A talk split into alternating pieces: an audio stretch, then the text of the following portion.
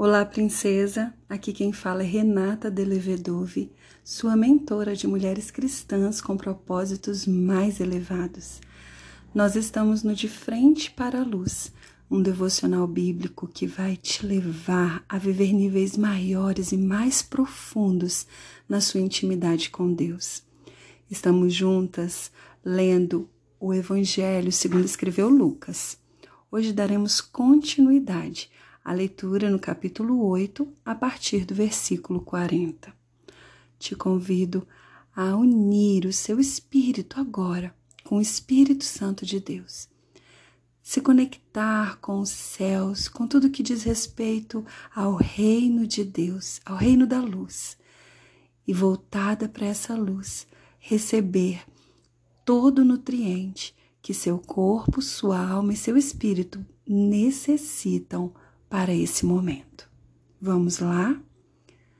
Lucas 8, a partir do versículo 40, diz assim: Do outro lado do mar, as multidões receberam Jesus com alegria, pois o estavam esperando. Então, um homem chamado Jairo, um dos líderes da sinagoga local, veio e se prostrou aos pés de Jesus, suplicando que ele fosse à sua casa. Sua única filha, de cerca de 12 anos, estava à beira da morte. Jesus o acompanhou, cercado pela multidão. Uma mulher no meio do povo sofria havia 12 anos de uma hemorragia, sem encontrar cura, no entanto. Ela se aproximou por trás de Jesus e tocou na borda de seu manto. No mesmo instante, a hemorragia parou. Quem tocou em mim? Perguntou Jesus. Todos negaram, e Pedro disse: Mestre, a multidão toda se aperta em volta do Senhor. Jesus, no entanto, disse: Alguém certamente tocou em mim, pois senti que de mim saiu poder. Quando a mulher percebeu que não poderia permanecer despercebida, começou a tremer e caiu de joelhos diante dele. Todos a ouviram explicar por que havia tocado nele e como havia sido curada de imediato. Então ele disse: Filha, sua fé a curou. Vá em paz.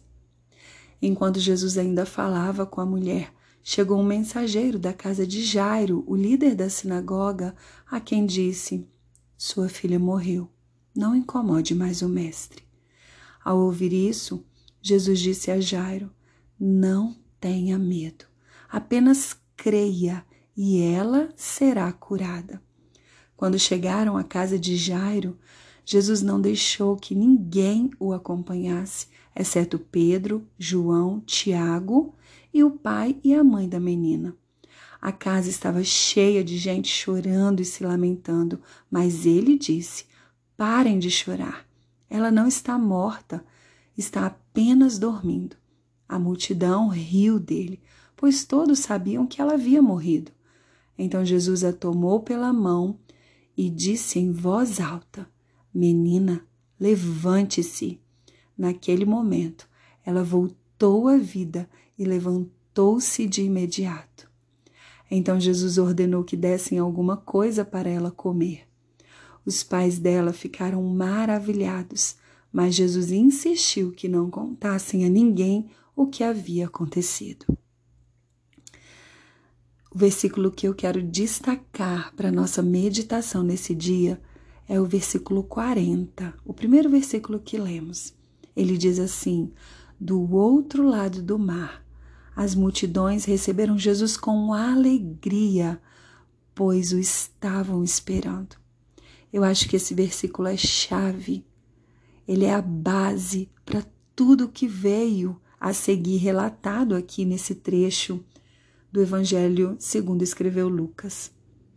Houve cura de Jesus em resposta à fé, tanto de uma mulher que há 12 anos sofria de uma hemorragia sem encontrar cura, quanto também da filha de Jairo, uma menina de 12 anos que estava doente, depois recebeu a notícia que ela havia morrido, mas Jesus disse para que Jairo não tivesse medo, apenas que ele cresce, porque ela seria curada.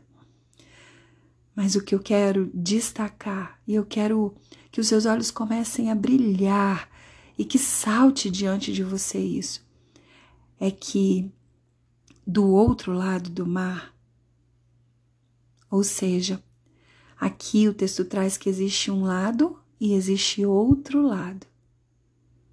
De um lado do mar existia uma situação, uma condição. Mas do outro lado do mar, quem estava lá recebeu Jesus com alegria. Eles estavam esperando por Jesus. E sabe o que eu quero dizer com isso, princesa? Que você tenha essa mesma expectativa no seu coração. Que você espere por Jesus. Que você espere pelo sobrenatural de Jesus na sua vida, no seu processo, fluindo em você, para que através de você tudo possa acontecer segundo aquilo que está proposto no coração de Deus. Mas você precisa esperar por Jesus. Você precisa ansiar por Ele. E quando Ele chegar, você precisa recebê-lo com alegria. Receba Jesus com alegria, ainda que a sua situação seja terrível. Ainda que você esteja vivendo um problema, um desafio, uma situação que você já tentou de tudo, assim como a mulher que sofria da hemorragia há 12 anos. Em outros evangelhos, conta que ela já havia gastado tudo o que tinha buscando essa cura. Imagina a situação dela. Agora se coloque nesse lugar. Sobre o que você tem lutado, às vezes há tantos anos muito mais do que 12, quem sabe? Você tem feito de tudo, usado todos os seus métodos, todos os seus recursos, mas até então nada foi suficiente. Ou talvez a sua situação seja como a de Jairo. Às vezes você tem algo, você possui algo que você está sentindo que você está perdendo, que está morrendo na sua vida. Jairo também não estava feliz. Jairo também estava vivendo um momento, eu imagino, de muita dor. Porque a sensação da perda, ela é terrível, não é mesmo? Mas o que diz aqui é que do outro lado, as multidões receberam Jesus com alegria, pois o estavam esperando. Diante de toda a situação, diante de todo desafio, diante de todo problema, seja ele qual for, princesa, que você possa estar enfrentando, seja qual for o clamor que o seu coração tem feito a Deus, espere com grande expectativa pela chegada dele para estabelecer na sua vida aquilo que você tanto deseja, segundo os propósitos do Senhor, alinhado com a vontade de Deus para a sua vida. E quando Jesus chegar, não importa a situação, mas receba-o com alegria, porque assim você poderá ter certeza de que o seu problema será resolvido, de que aquilo que você está prestes a perder e a morrer na sua vida será trazido de volta, será curado, será restabelecido, restaurado, e você então poderá louvar e glorificar ao Senhor. Pense sobre isso, reflita sobre isso durante todo esse dia. Perceba que o Senhor está falando diretamente ao seu coração e seja ricamente abençoada por essa palavra. Um beijo no seu coração e até o próximo áudio.